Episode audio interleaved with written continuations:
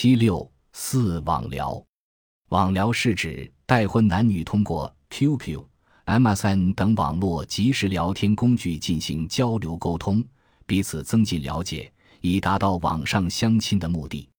与普通的网上交友不同，他们之间的网聊不是在网上随便与陌生人闲谈，而是本着确定结婚对象的目的，通过别人介绍，在双方的家庭、工作。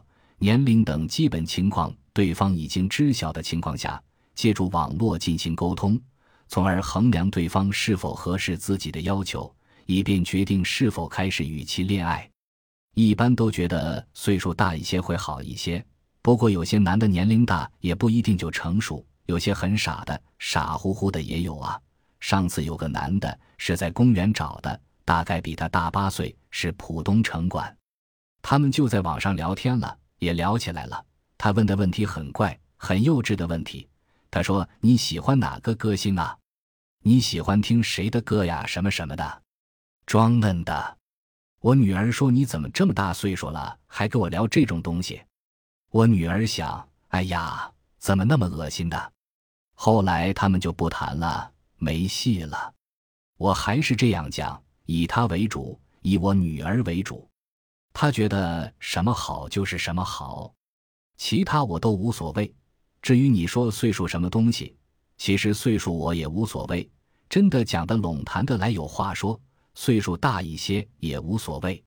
被访者 S 十六 ZGR，网聊这种间接相亲的方式的出现，主要是出于四个方面的原因：一是避免尴尬，双方互换。QQ 号码或者 MSN 号之后先聊聊后感觉不错，再见面决定是否确立正式的恋爱关系。